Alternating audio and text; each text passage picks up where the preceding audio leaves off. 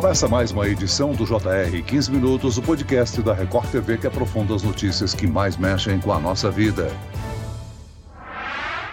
110 queixas de abertura de empréstimo consignado sem autorização são registradas todos os dias nos PROCONs do país.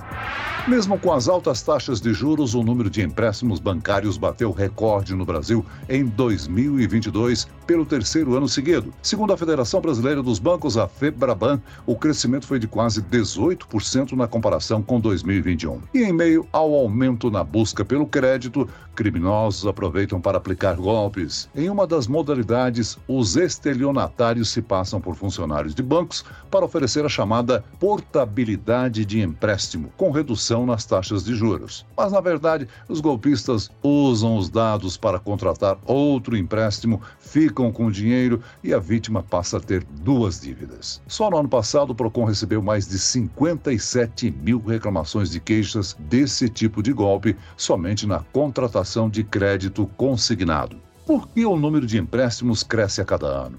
Quando optar pela portabilidade? E quais cuidados para não cair em golpes? O 15 Minutos de hoje esclarece essas e outras dúvidas com o economista da Fundação Getúlio Vargas, a FGV, Alberto Aizental. Muito bem-vindo ao nosso podcast mais uma vez, professor.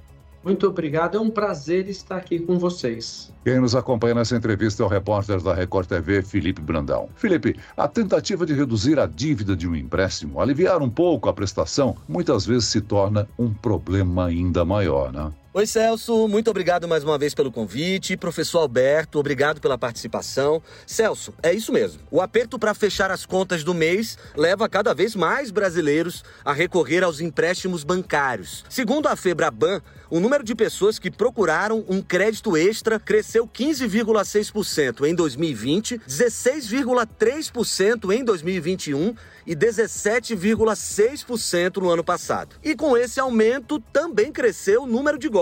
Todos os dias, os PROCONs de todo o Brasil recebem 110 denúncias de abertura de empréstimo consignado sem autorização. Parte das reclamações é feita por aposentados que caem no golpe da portabilidade da dívida, que é quando os estelionatários oferecem condições mais vantajosas para conseguir os dados da vítima e contratar novos empréstimos. Professor Alberto, antes da gente discutir sobre os golpes, é importante explicar o que é a portabilidade de empréstimo. Ela é legal quando acontece entre duas instituições financeiras? É, a portabilidade é uma ferramenta bastante inteligente na medida em que dá poder para o cliente de mudar de instituição bancária conforme a sua conveniência. Então, na medida que ele percebe que tem uma taxa de juros menor no mercado, ele pega, não fica amarrado à instituição anterior, ele pode se mudar para uma outra instituição. Isso é bom para o cliente final, isso é bom para o mercado como um todo, porque faz com que as taxas caiam.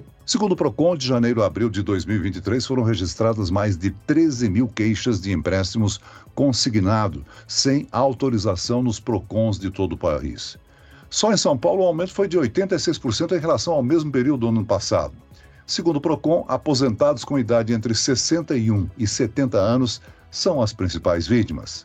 Professor, esse é um grupo mais vulnerável a esses golpes, né? É, o que a gente tem que sempre ter em mente é que a tecnologia ela é boa. O avanço da tecnologia ela faz bem para a sociedade. E a portabilidade dentro dessa questão da tecnologia também ela é benéfica para a sociedade. Só que você tem problemas que a gente tem que evitar. As pessoas da terceira idade eventualmente podem ser mais crédulas, eventualmente elas podem não ter tanta atenção a detalhes, eventualmente elas podem não ouvir tão bem. Então, de certa forma, elas são mais frágeis de tomarem esses prejuízos. Bom, professor, os bancos, assim como qualquer empresa, não fazem negócios para perder dinheiro.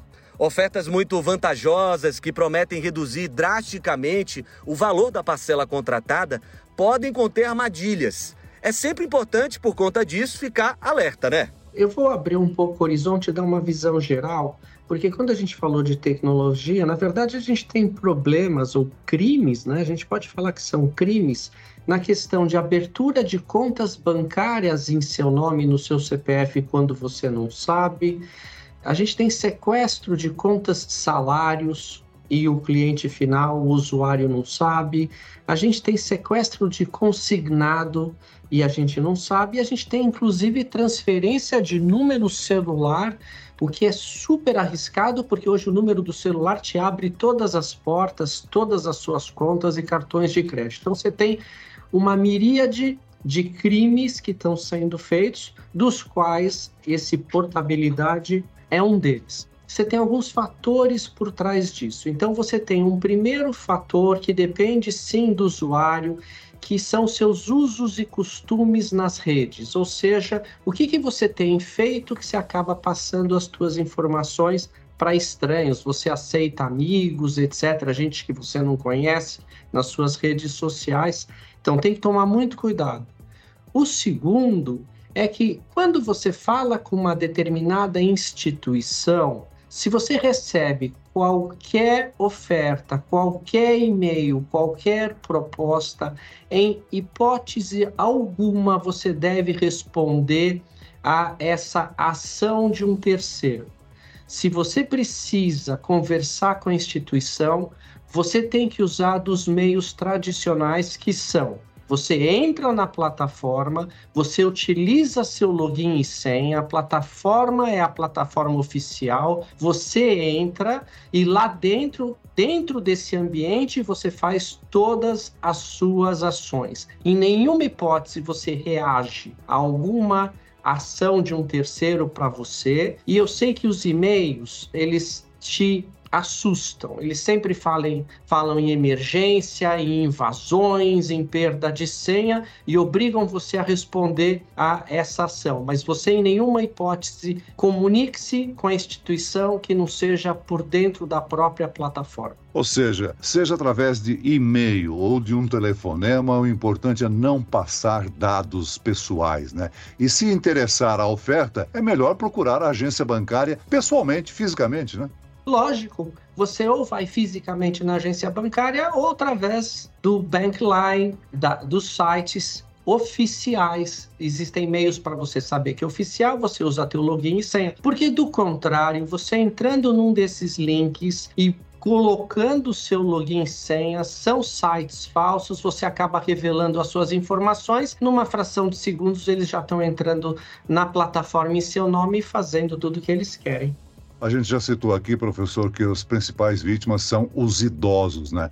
Em caso de dúvida, é melhor pedir ajuda a um familiar ou uma pessoa de confiança também, né, para resolver essa questão.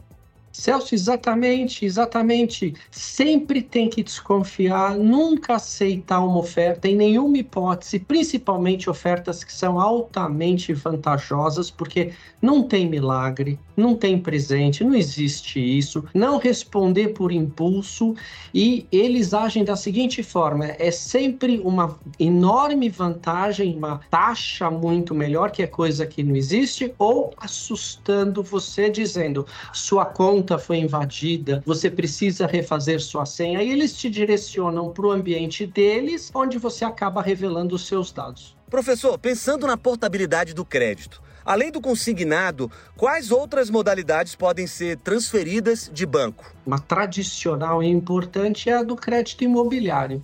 O crédito imobiliário é aquele que movimenta muito, um valor enorme do seu capital, porque você vai pagar prestações altas durante muito tempo Pode acontecer de você ter fechado esse contrato no momento onde a taxa de juros estava mais alta, dois, três, quatro anos depois, eventualmente pode ter abaixado a taxa e você faz a portabilidade. Então é bastante interessante também a portabilidade do crédito imobiliário. A gente poderia ter como avaliar se a portabilidade, seja ela de um empréstimo, de um financiamento imobiliário, vale a pena? Sim, tem, antes você tem que fazer a conta, não tem jeito, porque você tem que ver qual que é a taxa de juros atual, o que, que você vem pagando, ver prazo. se tem alguma, exato, prazo, ver se tem alguma taxa de transferência eventual e fazer as contas se justifica isso. Às vezes você está no final do teu contrato, faltam poucas parcelas, às vezes não, não justifica toda essa movimentação. E quando você está ao contrário, no começo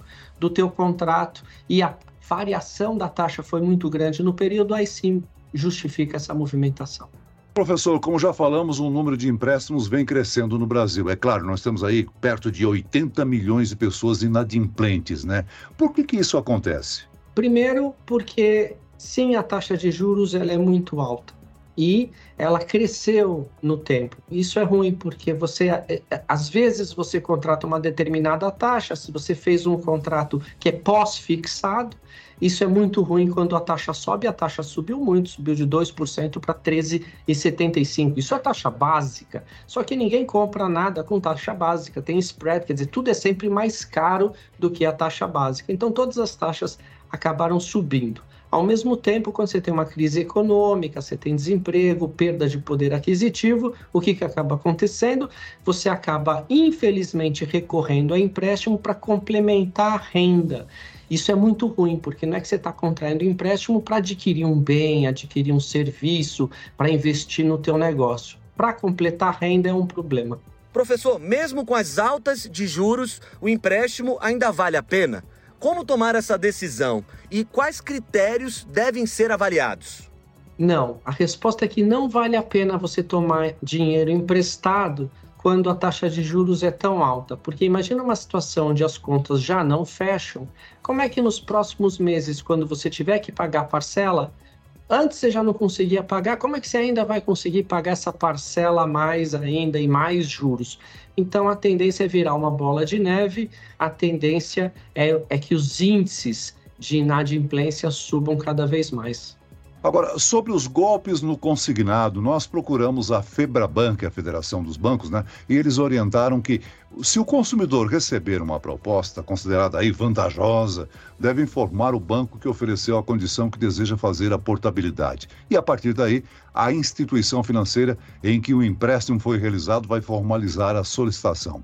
Na dúvida, o recomendado é entrar em contato nos canais oficiais do banco ou ir presencialmente até a agência. Vamos orientar o nosso ouvinte quanto a isso. É, eu acho que você pode tanto falar fisicamente na agência, como você pode usar os canais oficiais. Um problema que está acontecendo é quando o banco entende que quem está pedindo não é o cliente, porque você tem tipo de golpe no mercado onde utilizam documentos falsos, etc. Então aí é uma situação mais dramática, porque você nem respondeu, você nem disse que aceitava, você nem entrou em contato com o banco, e, e, e você é uma vítima é, completamente sem conhecimento do que está acontecendo. Então, essa é a pior situação. Você nem se envolveu no processo e quando você descobre, alguém já abriu ou já transferiu o teu celular, já fez portabilidade. Eu vou aproveitar aqui para dizer que tem uma ferramenta do Banco Central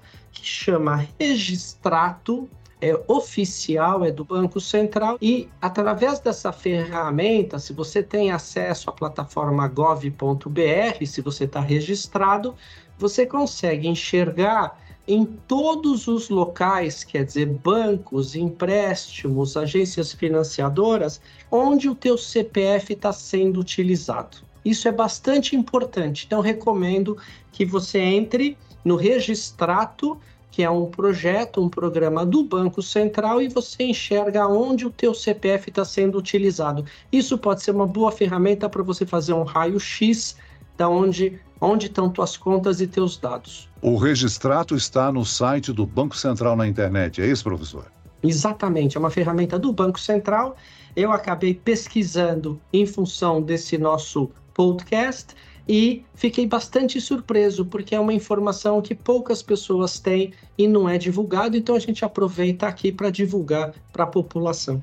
vez por outra, então, na situação que a gente vive em meio a tantos golpes, é uma obrigatoriedade, quase que semanalmente, a gente fazer uma busca no registrado, né, professor? Concordo com você, sim. Virou mais uma rotina nossa em função daquilo que a gente tem vivenciado.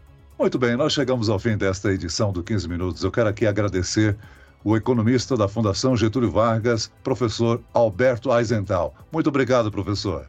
Muito obrigado, Celso, pela oportunidade. É sempre um prazer estar aqui. E agradeço a presença do repórter da Record TV, Felipe Brandão. Obrigado, Felipe.